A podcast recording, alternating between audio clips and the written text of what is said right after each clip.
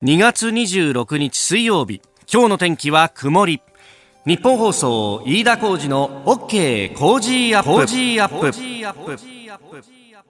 朝6時を過ぎました。おはようございます。日本放送アナウンサーの飯田浩二です。おはようございます。日本放送アナウンサーの新業一華です。日本放送飯田浩二の OK 工事アップ。この後8時まで生放送ですあの昨日もですね夕方に保育園に子供を迎えに行ったんですが、まあ、同じぐらいの時間帯にですね、えー、子供を迎えに来るっていうお父さんお母さんは結構いて、うん、であの同じ同級生子供が同級生のですね、えー、お父さんとちょっと話しながら帰ったんですけどいやどうですかコロナの影響はと。やっぱもう時効の挨拶みたいになってますよね。いやうちの会社でもなんか希望者はあの時差勤務になってとかね、はい、えー、えー、ちょっと遅らせてえー、出社する人も出てきてるんですよなんていうね話をしてますし、うんうん、またあのそれこそ外勤の営業なんかだともうお客さんのところ行くときはマスクしなきゃとか、ね、そうであと昨日そうだ。あのそのお父さんに聞いたのはいやな客先行ったらそこに体温計が置いてあって警備員さんにあの体温測られてて、えー、37.5度以上の人は入れなくなってんですよみたいなね。いや、結構そういう話が出てきて、でね、えー、今日、あの、新聞を見てたりとか、あるいは朝ぼら県の中のニュース聞いてたりなんかすると、ね、資生堂だとか、あるいは電通も基本的にはね、自宅待機というか、まあ、あ自宅で、えー、仕事をするという形になってるしと、いろいろ変わってきますね。そうですよね。ね、うそうすると、我々のこのラジオの仕事って基本的には生放送は、スタジオに来ないと、いけないと、うん、いや、より一層の体調管理をしないと、ねえ、新業、俺たち間違いなく濃厚接触者になるよ。そうだそそうですよね。そうなりますよね。ねこのスタジオという密室ですからね。そうなんだよね。まあ手洗いうがいをしっかりしてっていうところなんですけど、はい、うちの会社もいろいろ影響が出てきてですね、うん、ほら、見たあのトイレのところに消毒液が今まであったじゃないですか。ありましたね。消毒液の在庫が最近ちょっと危なくなってきたので。え？えー、えー、エレベーターホールに優先的に回すようになりますんで、ここには置きませんと。皆さん、手洗いとうがいをしっかりしましょうねっていう、うんうん、あの、目新しい張り紙が出てきたりなんかして、おお、そうかと、ここにも影響が出てきてるかとね、えー、えー、いうような話になってきております。まあ、この品薄状態の解消っていうのもね、いろいろとやってるとはいえ、はい、ねマスクもないしさ、というね。うん、あとあの、アルコール消毒のウェットティッシュもないですね。うんうんそうだよね。いろいろ回ってみたんですけれど、なかなかないですね。あまあそういうものも含めて、昨日基本方針は出て、まあとりあえず、あの、供給をどんどんやるっていう方向には言ってるんですけれども、タイムラグがあるしね。そうですよね。ここは本当早急に対応してもらわないと。っていうか、これ絶対どっかに備蓄があるはずなんだけどね。その備蓄を外国には回さずに日本国内でどんどん出してくれると、もっといいのになと。えー、あの、なんか、こう、縫製工場っていう、あの、服とか作る布を扱うような工場が、まあ、あの、世界中にもいろいろあるじゃないですか。はい、で、それこそ、あの、大手の、この日本のね、えー、服飾のメーカーの、おこお孫受けだとかそういうところに、今、あの、転用してマスクを作るようにお願いしてるんだって話を聞いたことあります。えー、あのーまあ、紙のマスクとかだと、もうね、えー、在庫がなかなかなくなってきてるんだけども、もう布マスクでも、こう、飛沫の飛散の防止にはきちんとなるというようなこともあるんで、うんうん、えー、そういうマスクが今後出てくるのかなというね、えー、ところもありますが、えー、今のところはまあ自衛の策で手を洗ったりなんかしてね、えー、やっていきましょう。さあ、この後8時前生放送で OK 工事アップ。さあ、最新ニュースをピックアップいたします。えー、スタジオに長官各地入ってきましたが、まあ、昨日の昼からずっと報道されている新型コロナウイルスについて、あの国が基本方針を出したということで、まあ、それについて一面トップというところが、まあ、多いですね、まあ、他も切り口を書いてこの新型肺炎についてというのが、えー、6紙全紙一般紙は一面トップというところです。でその中で毎日新聞はですね一面トップ新型肺炎世界同時株安というのを報じております。東京証券取引所昨日の取引も取引時間中一時1000円下落幅1000円を突破ということでした。えー、終値は22,605円41銭、えー、前の取引日と比べて781円33銭安だったということであります。でこの株安が一体どこで止まるんだと世界を駆け巡っているというところなんですがヨーロッパの市場も軒並み下げております。えー、昨日の終値ですが FTSE イギリス・ロンドンは1.94%安、えー、7000飛び17.88ポイント、えー、ドイツ DAX1.88% 安フランス各1.94%安とヨーロッパの市場も軒並み下げていて上がっているのはギリシャだけというような感じになってております、えー、そして、えー、ニューヨークのダウが先ほど引けたばかりというところなんですけれども、えー、終値で879ドル44セント安、えー、2万7000飛び81ドル36セントと、えー、下げ幅にして3.15%となっております。昨日に続いて今日も下げたというところなんですけれども、これ、あの、寄り付きの段階では、まあ、昨日下げた分もあって、えー、ポンとまずは上がったんですけれども、えー、そこからずるずるずるっとこう下げてきたと。えー、ダウ平均、まあ、取引時間中1時は下げ幅900ドルを超えたというところであります。新型コロナウイルスについてのリスク。まあ、あの、ヨーロッパ、特にイタリアで広まってきているということもあって、そして、えー、EU は基本的に国境の壁というのをもう本当下げて、えー、EU 全体で一つの国のように、まあ、あ行き来ができるようにすると、宣言協定というふうに呼びますけれども、あの、そういう枠組みを作っているので、じゃあイタリアで発生したからといって、イタリア一国にとどまるかというと、そんなことはなくて、えー、そんなことない可能性が指摘されていて、えー、隣国、まあ、フランスであるとか、えー、スイス、えー、オーストリアというあたりも含めて警戒感が強まっていると、まあ、それが経済にもこう影響を及ぼしているというところであります。で、それに加えて、えー、アメリカの疾病対策センター CDC の高官が、えー、新型コロナウイルスについてアメリカの蔓延に備える必要があると、えー、警告をしたというような記事が、えー、報道が回っていて、まあ、それもあって、えー、懸念が広がったということであります。まあ、あそして、えー、こういう時というのは、まあ、あ引き上げたじゃあお金がどっかに回っていくというところで、一頃は石油に回るようなことが多かったんですが、ところが世界の同時にこれだけ経済が冷えると、原油の需要も冷え込むだろうということで、えー、原油は下がっております。えー、WTI シカゴの値ですけれども、1バレルあたり49ドル80セントと50ドルを割ってきました。えー、これも3%以上下がっているということになってております。でその分ですねアメリカ国債にこれ、えー、お金が回っているということでアメリカ国債10年ものの利回りが1.31%となって、えー、これまでの最低水準を下回ったと、まあ、これ金利が下がるってことは、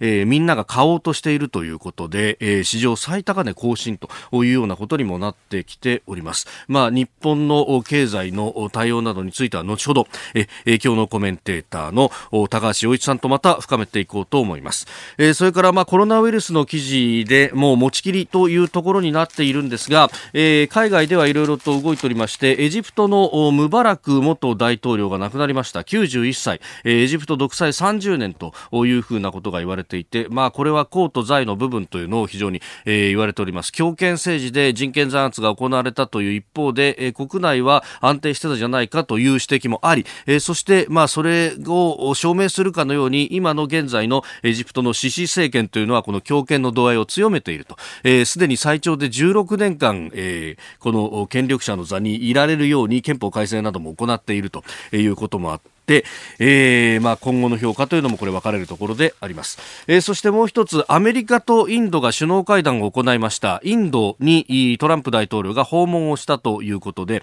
まあ、あの武器を3300億円規模で、えー、取引をするなど、えー、そういったことがえー、合意されたということが報じられております、まあ、一方で、え、貿易に関してというのはインドはどちらかというと保護主義を取っていて自国の産業をどんどん育てようということをやってますんで完全下げろというアメリカとはこう対立していると、まあ、一方でアメリカもアメリカファーストの戦略上自分自国内に入ってくるものに関してはえ、えー関税を引き上げようともすると。場合によっては引き上げようとするということで、言ってることとやってることが違うじゃないかと、インドからは批判を受けていると。で、一番の焦点は 5G と言われていて、これ、あの、アメリカはご案内の通り、ファーウェイを締め出そうとしているわけですが、一方でインドは、実はインドで売られているスマホって結構中国製のものが大きなシェアを取っていて、えー、5G に関しても、ここでファーウェイを入れるか入れないかっていうのは、まだのらりくらりとしているところもあるというあたり。まあ、この辺はインドは、さすがに、まあ、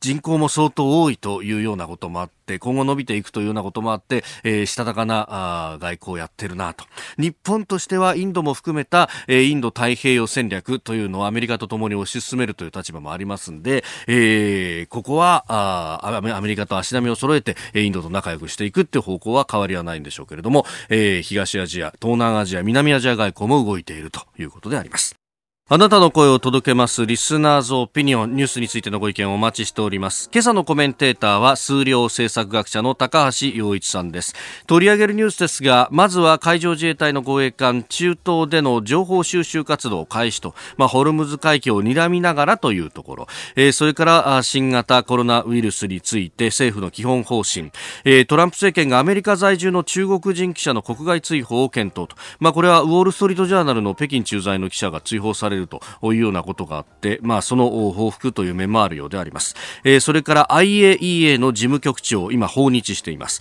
えー、そしてこの新型肺炎、えー、武漢から発症のこの肺炎の経済への影響について日本の経済官庁が臨時会合を開催しました。このあたりも取り上げていきましょう。さあ、7時台はコメンテーターの方々とニュースを掘り下げます。今朝のコメンテーター、数量政策学者、高橋洋一さんです。おはようございます。おはようございます。よろしくお願いします。よろしくお願いします。高橋さん、下越大学で教えてらっしゃいますが、えー、卒業式は予定通りですか？なんじゃないですかね、というのが、うん、なるべく、あの、そういう会合には出ないように。あ、不要不急な。不要不急な。まあ、人の集まるところと、ね、人の集まるところにはなるべく行かない、まあ、学校によっては保護者はダメっていうようなところもいるようであります。はいうん7時台はコメンテーターの方々とニュースを掘り下げます。今朝は数量政策学者の高橋洋一さんです。おはようございます。おはようございます。高橋さんには番組エンディングまでお付き合いいただきます。では最初のニュース、こちらです。海上自衛隊の護衛艦が中東での情報収集活動を開始。河野防衛大臣は昨日海上自衛隊の護衛艦高波が26日から中東海域での情報収集活動を始めると発表しました。オマーン湾やアラビア海の北部で日本関係船舶が安全に航行できるよう P3C 哨戒機とともに情報収集を行います。えー、中東地域への、ね、自衛隊の派遣、まあ、ホルムズ海峡の中には入らないけれども、まあ、その入り口のあたりを情報収集を行うということであります。情報収集ね。情報収集と言わないといけないという、ね、なんと、情報収集と言わなきゃいけないという、はい。まあ、あの、特別措置法を作るべきっていうのはずっと、はい。以前から言ってたんですけれど、結局作らなかったから情報収集にならざるを得ないということですね、はい、結果的にはね。えー、うんえー、これ防衛省設置法の中の。中のね、はい、えー、調査なんとかなんちゃらってやつでしょはい。うん。もうちょっときちんとしてね、はい、あの、国会で議論して行ってもらいたかったですね。行くのは全くいいんですよ。当たり前なんですけど、行くのはね。行くにあたって日本は、まあ、あの、いろんなと制約があるので、はい、あの、ちゃんとに日本船籍とかね、あの、単価を守れないっていうことになってしまってはいけないので、きちんとして、まあ、あの、法制度を整えてから行ってほしかったんですけど、ここで生かされる人も気の毒ですよね。期待されてる任務と自分ができる話で随分ギャップがありそうなんですよね。そういうことですよね。うん、まあ、あの、議論もされてましたけど、その、調査研究目的で行くとなると、うん、いや、調査と研究をしに行くんだろうと。うん、だから自分に襲いかかってるものに関して自分を守るとか武器を守るとかってことで武器を使うことはできるけれども、じゃあ、日本の国旗を掲げた船、に、うん、をがやられようとしてるときに守りに行けるかっていう話そこを調査するって何ですかっていう話になるでしょう、うん、当然そうなりますよね。まあだからそれは本当は正当防衛理論っていうのがあって、はい、あの自分と同じ国の人がやられたら自分がやられてるようにやると。これはあの普通の個人の正当防衛と全く同じ法理なんですよね、はい、それでやるんでしょうけどね。そうするとまた何か言うんでしょうね、だからそういう議論を回避するためにも特別措置法っていうのが実は必要だったわけなんですけれど、はい、でもあれですよね。やられてるところを見て調査をしてまし、調査しましたって言ったら、どういうことになっちゃうんですかね？それを日本に帰ってきて、その調査対象をね、うん、あの、公表した時にはね。そうですよね。どうすんのかな、何やってんだっていう話何やってんカメラ回してるんだったらちゃんと撃てと言われるでしょうね。うん当然そうだ、うん、だから、なんか今は中東は、まあ波静かなんで、はい、表立った話はないんですよね。うん、あの、これ行く直前に、あの、アメリカとイランの方が、まあ、ドンパチなりそうになりかかって、はい、両方が、まあ、寸止めの形で今止まってるって状況なんですよね。それで、まあ、アメリカの方もアメリカ人が殺されたらもう反撃するっていうのは分かったんで、はい、そこイランも見てるから、あんまり両者の間では目立った話がなくて、結構まあ、えっ、ー、と、大きな情勢変化ないっていう状況なんで、まあ救われてるんですけどね。はい。それいつ何時ちょこっとなんかああったらどうするですかってことにもなりますよね。うん。まあ、あの、同じような任務を付与されて、えー、似たような海域に行ったということでいうと、海賊対象のアデンはソマリア。これは最初に、最初から確か海上警備行動で出してますよね。ええー、で、それ特特別措置法もあるでしょ？ね、特別措置法、あの後すぐに中身が、あの、あれで十分かっていうのは議論があるんですけどね。はい、あの、ただ今回はその特別措置法なしですからね、ちょっとすごいなという感じですね。で結局根本のところにこうなるのは、その、あの海賊みたいなものだったりとかすれば対処が効くんですけれども、あの国やそれに準ずる組織の場合っていうのは公選権が絡んできちゃうから、手出しができない可能性だってあるわけですよね。そうですよね。だからまあその辺のところね、日本ってそのまあいろいろとなんていうかな自衛についても制約があるんでね。そのところ制約あるのはある程度認めた上でもそれをクリアしていかないあのこういう海上自衛隊を出さないとね、はい、実際に行ってる人が悩みますよね。現場が現場は一番気の毒でしょ。う何もないの祈るしかないでしょう今でその本当にね現場は気の迷いみたいなものが命を左右自分もやられるかもしれないし、えー、一瞬の判断がいけないってことが全部いろんなシミュレーションして、うん、この時はこうだって言ってなきゃあの対応しなきゃいけないんですけどね、はい、もうちょっと気の毒な気がしますね。これ生かされてる護衛官の人たちはね。うん。もう今からでもね、うん、えー、この特措法の議論であるとか。やればやればいいんですよ。別に国会やってんだから今。うんえー、まずは海上自衛隊の護衛艦中東での活動開始というニュースでした。おはようニュースネットワーク。取り上げるニュースはこちらです。新型コロナウイルスの感染拡大対策。政府が基本方針を決定。政府においても本日から率先して取り組みを開始いたしましたが企業や団体におかれては時差出勤やテレワークについて強力に推進いただくようお願いいたします。政府は昨日新型コロナウイルス対策の基本方針を発表しました。現状については一部地域に小規模な集団感染が把握されている状態と分析。患者の増加スピードを可能な限り抑え重症者の発生を最小限に食い止めるとしております。えー、政府の基本方針が、まあ、昨日出された後昨日かというような、ね、うんうんって感じですね。まあ、高橋さん、この番組ね。1か月以上前に出てるんですよね。ね一番最初の時に、確か20日ぐらいだったかな。そうですよね。えー、えー、先月のね、はい、その時に、あの、まあ、隔離が必要だっていうことをすごく、すごく強調したとはずなんで、はい、本当は、あの、そういう話をその時にやっておくべき。だから1か月以上これやっぱ時間軸ずれてるような気がしてならないんですね。あの、一番こういう時重要なのは、はい、まあ人の移動の話っていうのが一番基本なんですよ。えー、制限するっていうのは、えーはい。それをだから私すごく言ったつもりだったし、うん、それでその後に、えっ、ー、と、指定、感染症の指定の閣議ってあったでしょ？はい、あれやったんですけど、うん、本当はあれは28日にやったんだけど、はい、即日施行しなきゃいけないんですよ。1月28日にやった。1月、うん、それは多分、それは10日間猶予を持ったって、ね、はい。それで、実は、そういうふうに猶予を持たせると、うん、あのこのに日本の水際やってるのは QIC って言い方するんだけど、はい、よくあの海外から帰ってくるときにその、どういうところを通過するか見ればいいんですけどね、一番最初 Q。Q ってクロアンティーンって検疫。検疫。うん。で、はい。一番最初そこなんですよ。あの、今だと、うん、こう、サーモグラフィーみたいなカメラ今ある、うん、あるけど。うん、マットの上をこう通過してってやってくださいねってところ。次が I って、これイミグレーション。はい。イミグレーションっていうのは入国審査。あの、パスポートにスタンプを押したりとかそうそうそう。で、3番目にはカスタムって、税関。税関。で、これで、あの、もし輸入品で、あれやったら税金払ってくださいって、その、QIC って、海外から入ってくると QIC なんですよね。はい、で、日本から出ていくときはね、CIQ の逆なの。あだってそれ全部流れが逆になるから。流れが逆になるから。だから QIC、QIC って言うんだけど、Q は高齢厚生省が持ってて、まああとあの動物は農水省なんだけどね。はい、それとあと I は法務省。それで C は財務省っていう形で、はい、この3つの省庁がやるんですけれど、えー、この順番が非常に重要でね、Q をきちんとしないと I と C はできないんですうまく。ああ、なるほど。Q 入ってきて OK で、はい、I ところで止めるってすんげえ大変なんですよ、まあそうですよね。I の部分っていうのはパスポートに誤りがないかとか、この人がそのリストに入ってないかとかを調べるもんであって、その目の前の人の健康状態までは、からんですよ。あそこの入国の法務官は調べないですよね。調べない。だから、あの、こういう時に I、Q のところをきちんとやる。はい。それで Q をきちんとやるっていうのは、あの、例えば1月28日の指定感染症だったら、本当は一類にする。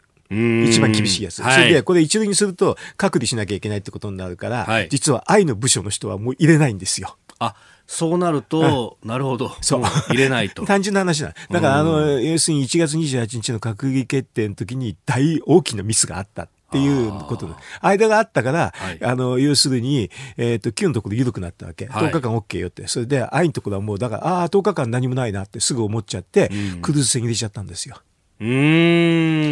本来であったら、はい、あの時に、あの、1月28日にきちんと、えー、あの、えっ、ー、と、やってたら、はい、あれ入国で跳ねられるはずなんです。あそれで、実はクルーズ船って自体は、あの、あれはイギリス船籍だから、あの、え国際条約で考えると、えっと、まあ、国際法で考えるとね、あれは、所管はイギリスになるから、日本に、の国外になっちゃうんですよ。特に公の海の上にいる間は。公、基本は国外になっちゃって。そうですよね。あの、だからそれで協議してたら、実はイギリスと、まあ、香港から出たでしょ、香港の間で話し合って、多分香港に泊まるんですよ。ああ、なるほど。それで、あと日本人が多いって話するけれど、その時には日本はチャーター船で行って日本人だけ救出するの。これが普通です。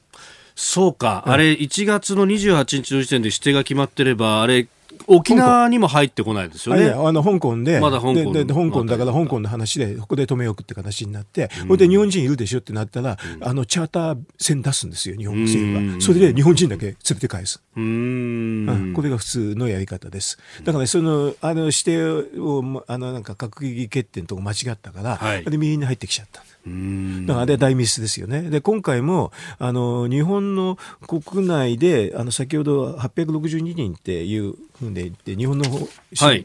マスコミはみんなそれで報道するけれど、ええ、実はクルーズ船は国外扱いなんですよ。そうですよね。本来はね。あの、WHO もその扱いもちろんそうです。ですから、はい、あの、国外扱いで、日本は本当は171人っていうのが、ちゃんとした数字ただし日本の方が国内感染者で860人と報道するから、はい、それをそのまま海外も報道してるんです。うん、だからこれはあの本当はちょっと、まあ、入れちゃったのはミスなんでね、はい、だけどあのあとはあのまあ、それで報道しちゃうっていうのも気持ちは分かんなくないけれど、うん、本来は違う話なんですね。うん、あと、まあ、あのいろいろこう言われているところで検査キットの容量の話、ね、あのこれ、海外からも結構来てるあの、はい、キットが送られてきてるというような話があって、ええ、昨日のあの衆議院の予算委員会の分科会の中で、こんなやり取りがありました。うん、海外からですねあの日本に検査キットが届けられた、それも感染研に届けられたというあの情報があります、この事実関係について教えてください。はい、あの中国大使館を通しまして、中国からあの検査キットを受け取りました今、それはどういう状況になってますか？はい、あの感染源におきまして、性能試験を実施した、えー、して、その結果を厚生労働省に報告をしたというところになります、えー、大臣、その結果を受け取ってどうされますか？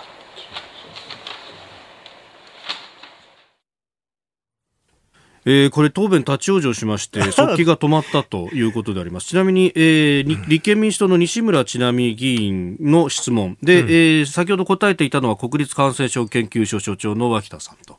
で脇田さんが、まあ、感染に届いたと。で性能試験を行ってそれをこう厚労省に報告したと、うん、でその後厚労省がどうしたんだって聞いたときにこれ答弁一旦止まって、うん、でその後の答弁では、まあ、あのキットが届いただけで、えーだとあの検査としては関係結しないと、まあ、主役の、などの話もあるというような答弁があったんですが、えー、それをね、大臣が答弁できなかった問題ですね、私、自分のツイッターでね、はい、いろいろ書いてあって、これ、キットを届いたから全部できるんじゃないかと思う人いるんだけど、まあ、キットってなんか料理で言えば材料みたいなもんなんですよ、はい、それでどうやって調理するか別の話なんでね、えー、そこはだからあの、いろんな国でなんか簡単単にできるキットがあるとか言うんだけど、それはなうん、ないですよ。だからそれはもうほとんど間違いのレベルなんで、はい、そういう話ってテレビでもすごく出てるから、えー、私がもし、ね、秘書官だったら、これ絶対にレクしてね、これ違いますよって一番最初にレクすべき案件です。ああ、キットだけ届いてもダメなんですダメですいや、はっきり言っとかないとね、ダメでしょ？だからこれね、多分現場というか、厚労省のトップの、はい、その秘書官のレベルでも混乱してるって私は見ましたね。ああ。これ大混乱してますね。これ秘書官のところにはいろんな部署からこう上がってくる情報が集められるわけです、ね、たくさん来るんだけど、それを取捨選択して、はい、一番質問が出やすいやつから最初から、そこから大臣にレクしていくんですよ。で、私が見る限り、この検査キットの話ってかなり優先度高い話なわけ。要するにこれでみんなできるんじゃないかと思うんだけど、それだけでは検査完結しないんだってことを言うだけなんでね。それだけあってもできませんよって言って、言って言わないと、テレビなんかでは、それがあるから簡単にできるんだってことがどんどんどんどん出るわけね。そういうイメージが広まっている。そう。だからそれは大臣のところでやって、それはここだけあっても材料だけあっても料理できないでしょとかね、こんな比喩を使うわけ。うん。調理法は違いますよとかね。はい、そういう言い方をして、大臣に分からせてあげなきゃいけないんだけど、これ答弁できなかったってことは、だいぶ混乱してるっていう意味。いや、こういう時には意思決定きちんとできないですよ、大臣は。うん。頭パンパンになっちゃってるってレベル。で私はそういうふうに思いましたね。これ即答できるレベルなんです、はっきり言うと。大臣としてはね。うん。しかし、これ、あの、この状態で司令塔は今もって、まあ、基本的に厚生労働省と、これ、あの、どうなんですか、官邸がもう、じゃあ俺がやるみたいなふうになるとかっていうのは、これ、制度的に難しいんですか？いや、あのね、今回のこのさっきのね、基本方針の時に、ええ、実はね、あの、まあ、中国のある省からは、日本からの流入者を禁止して、入れないという話になってるわけ。はい、なんか山東省のある市がね。そうそう。なんか逆でしょと。えー、うん、変でしょと。うん。そんなんだったらね、いやもうじゃあ日本も全部、あの、入国禁止だよって言って、これオリンピックを考えたらね、そういうふうにした方がいいんですよ。だからこれは政治判断でやったっていうのもありだ。いや、その、あの、それこそ湖北省の最初に指定する時も、うん。うん、あの、法務省は相当頑強に抵抗したっていう話も 話にならない。その時には、だから、えあの、まあ、法解釈でね、え、こんなの簡単にできるに決まって、あの、要するに日本の安全どうのこうのって条項入ってるんですよ、入国法の中それ使うだけだもん。こんなのすぐわかります。入管法の、うん、えー、5条14号となんか、はい、そうな、こんなのすぐわかるから、それで、やれと言えばおしまい。うん。だって他の国やってるだろうって言っておしまいなんですよ、こんなもんは。だそこは、官僚からは上げられないと法律でこうなってるそれはもう大臣が政治決定だって言えばいいだけ、最後責任は俺がと、取るって終わるんですよ、こんなもんは。まあ、そういうところが確証任せに今これなってる状態なん。ですかね、どうなん。ですかこれ、このさっきの検査キットの話が、大臣が答弁できないと、私はちょっと驚きましたけどね、うん、さっき知ったん。だけどね、正直、あ本当に驚きました、これは。えー、この時間えー、数量政策学者高橋洋一さんとお送りしてまいりました。日本総動機の方この後も高橋さんにお付き合いいただきます、以上全国のラジオ局21局を結んでお届けしました。おはようニュースネットワークでした。続いて教えてニュースキーワードです。IAEA 事務局長。去年12月に IAEA 国際原子力機関のトップに就任したグロッシ事務局長が就任後初めて日本を訪れました。昨日安倍総理との会談ではイランの核合意や北朝鮮の非核化などで引き続き連携していくことで一致しております。今日26日には福島第一原発を視察する予定です。去年7月に亡くなった天野幸也さんの後任として、えー、IAEA トップに就任したこのラファエル・グロッシ事務局長であります、まあ、就任後初来日ということです、うん、そうですね。あの、まあ、イランの核合意とか北朝鮮も重要なんですけどね、はい、多分この今日行かれる福島第一原発のことですね、はい、この、うん、このまあ、よく言われてる、うん、その汚染水という表現が、ね、これは違いますよね、はい、処理水ですけどね、それの放出についての話とかね、はい、あの日本は今あのまあ、コロナウイルスかなんかでも、ええ、あらぬ批判を結構国際社会から受けてるから、うん、こういうのはきちんとあの、国際機関を仲間に入れてね、はい、世界に発するってこと必要ですよね。あの、処理水って多分ね、はい、トリチウムだけなんだけど、問題なのは、それも、まあ、大した話じゃないっていう、他の国は随分出してるんですよね。他の国の原発だとか、原子力関連施設からも、まあ、必ず出るものまあ、あの、トリチウムって三重水素でね、別に自然界もある話だしね。はい、で他の、あの、なんか核物質は除去っていうかね、減らすっていうかね、はい、それを減らさなきゃいけないんだけど、あと、あれだったらまあ、あと、まあ、希釈してね、流すっていうのは普通ですわね。うん、そういうのを、あの、こういう、せっかく来てもらえた IAEA のね、人にお墨付きをもらうとか、そういうのは多分日本として絶対必要でね。であの話で韓国からずいぶんいろんなこと言われるでしょ？そうですね。うん、はい。もう流すなとか、うん、で。東京オリンピックでなんか防護服みたいな話があるんだけど。そういうポスターを作ったりとかね。でももう、ね、自分の国がそうなってるとかも言えなくなっちゃいますね、あれはね。うん,、でも、だから、あの、これ変な言い争いしてもしょうがなくて、科学的な話としてね、はい、処理するとしか言いようがないですね。うん、うん、まあね、あの、それこそ韓国の原発なども、このトリチウム水に関しては出していて、うん、そうそう。えー、で、まあ、あの、日本の原発よりも、まあ、同等かそれ以上の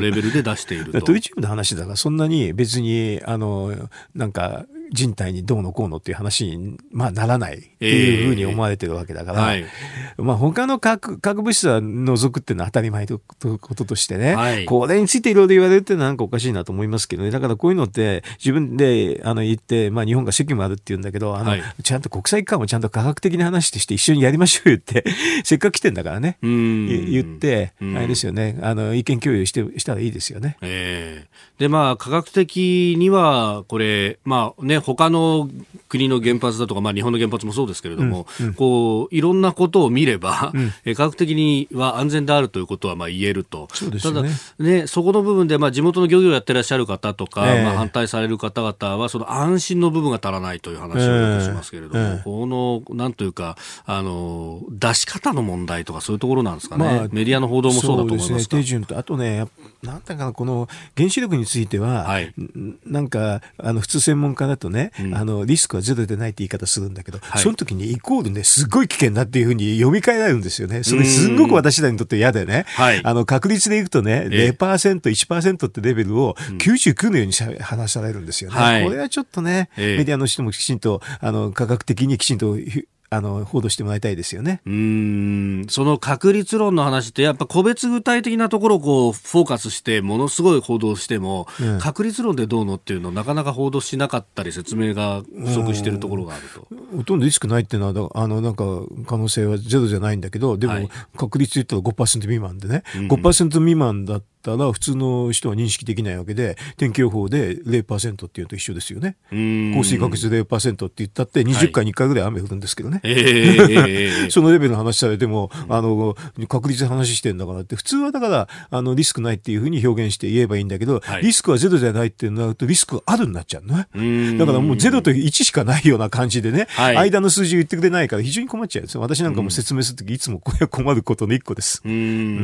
ん、ということは安全じゃないないんですねとか言われちゃうわけ、ね、逆に言うのね、うん、いや、そうじゃ安全ですよって言うんだけど、それは言ってることが違うって言うんだけど、うん、確率で言えば0.5%未満ですって、私、そんな言い方するんだけどね。えー、今日のキーワード、IAEA 事務局長でした。さあメールやツイッターで、えー、この新型コロナウイルスについてというのはいろいろいただいてますね、えー、こちらリーさん50歳足立区からいただきました、えー、私は洋菓子の工場に勤務しています、え、明日上司が保健所でハサップ研修、まあ、衛生管理に関する研修に参加予定だったんですが中止になりました。新型コロナウイルスの影響のようです、え、拡散防止だけでなく保健所での対応も大変なようで中止決定の連絡が全然実という慌ただしさ。保健所も混乱してるんでしょうか。といただきました、うん、こういう研修ってインターネットの上でね、ええ、やるのが一番いいですね。ああ、なるほど。行かなくていいんだから、どっかで見ればいいんでしょ、うん、これで普通の人も見れるからね。この際ね、あの、このいろんな役所のやる研修ってたくさんあるんだけど、えみんなインターネットにしてくれて、いろんな国民に見せたらいいんじゃない？うん、それ見ればいいと。なるほど。うん。で、わからないことがあったら、じゃあ聞いてくれと、メールしてくれって。ええー、で、試験はやると。そうそうそう。うん。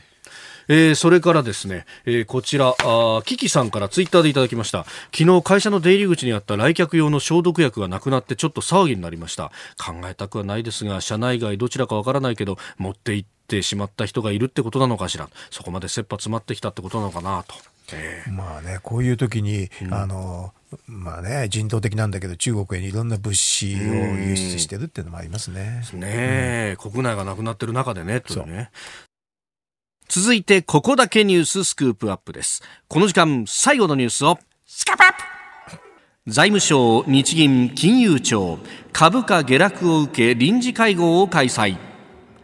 新型コロナウイルスの感染拡大の懸念から昨日の東京株式市場で株価が大幅に値下がりしたことを受け財務省と日銀そして金融庁が臨時会合を開催しました。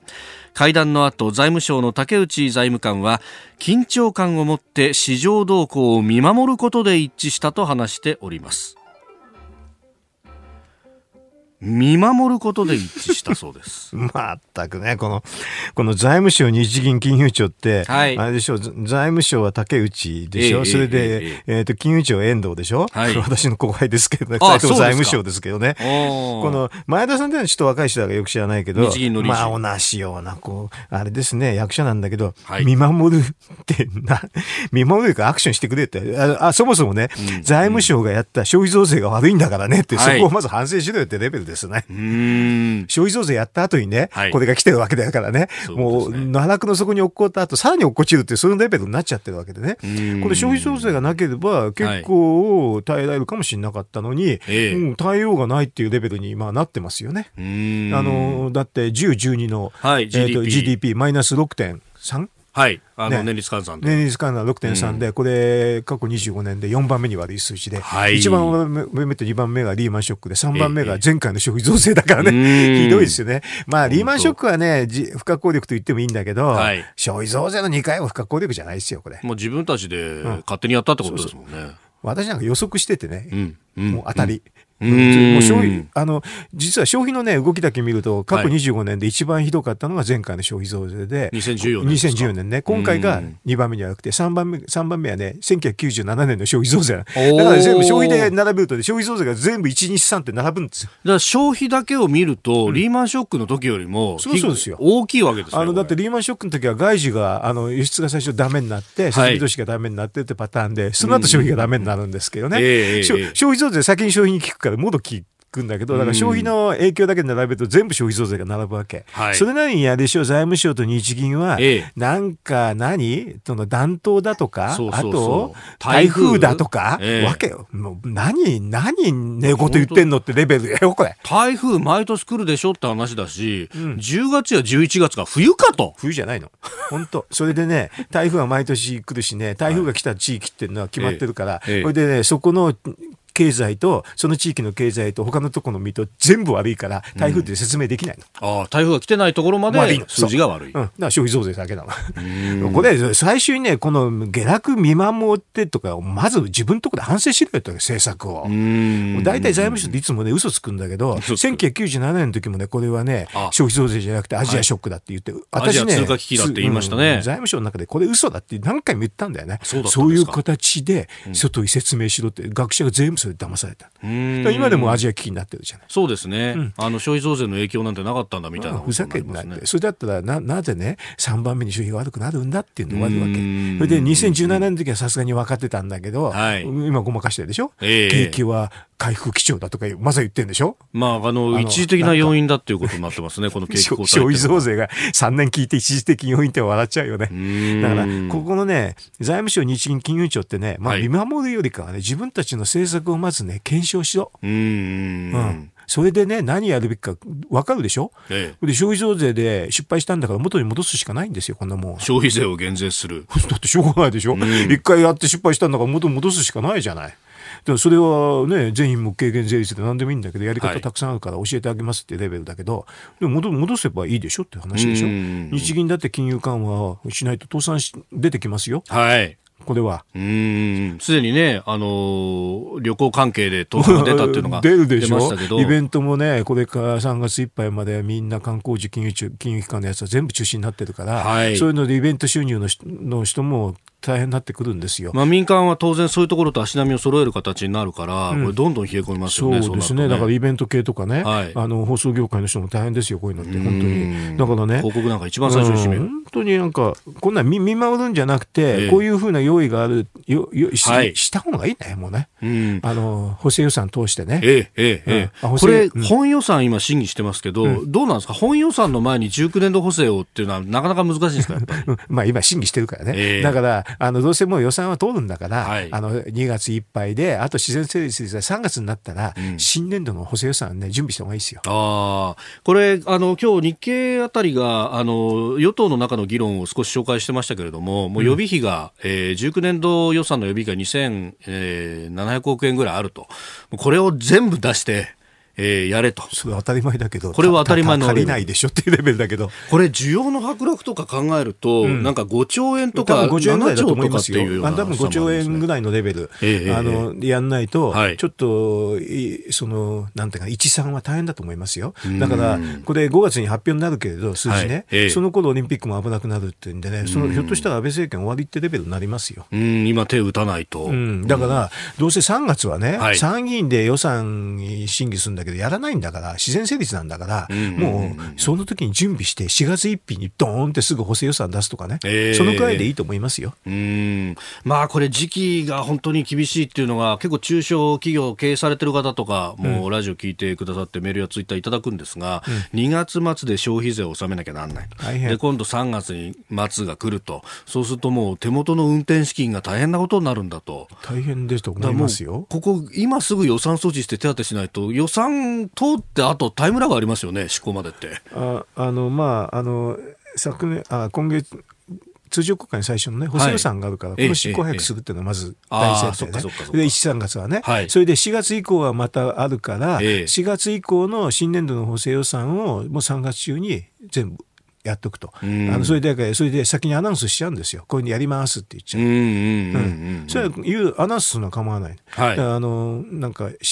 えーと、感染症の指定もね、はい、先にアナウンスすればね、全然あんなの即日施行できたんだけどね。周知期間とかいらなかった、うん、そういらない。だからそういうのは政治の役割なんですよ。先に言っちゃうとね。あの責任を俺が取るから、先に言うよって言えば終わるんですよ。官僚はそうですから終わりだから。だから補正予算も4月1日にすぐ通すように準備して言っちゃう。はい、うんえー、今日のスクープアップ、まあ、この新型コロナウイルスから経済の影響というところをお話しいただきました。このコーナー含めてポッドキャスト YouTube ラジコタイムフリーでも配信していきます。番組ホームページご覧ください。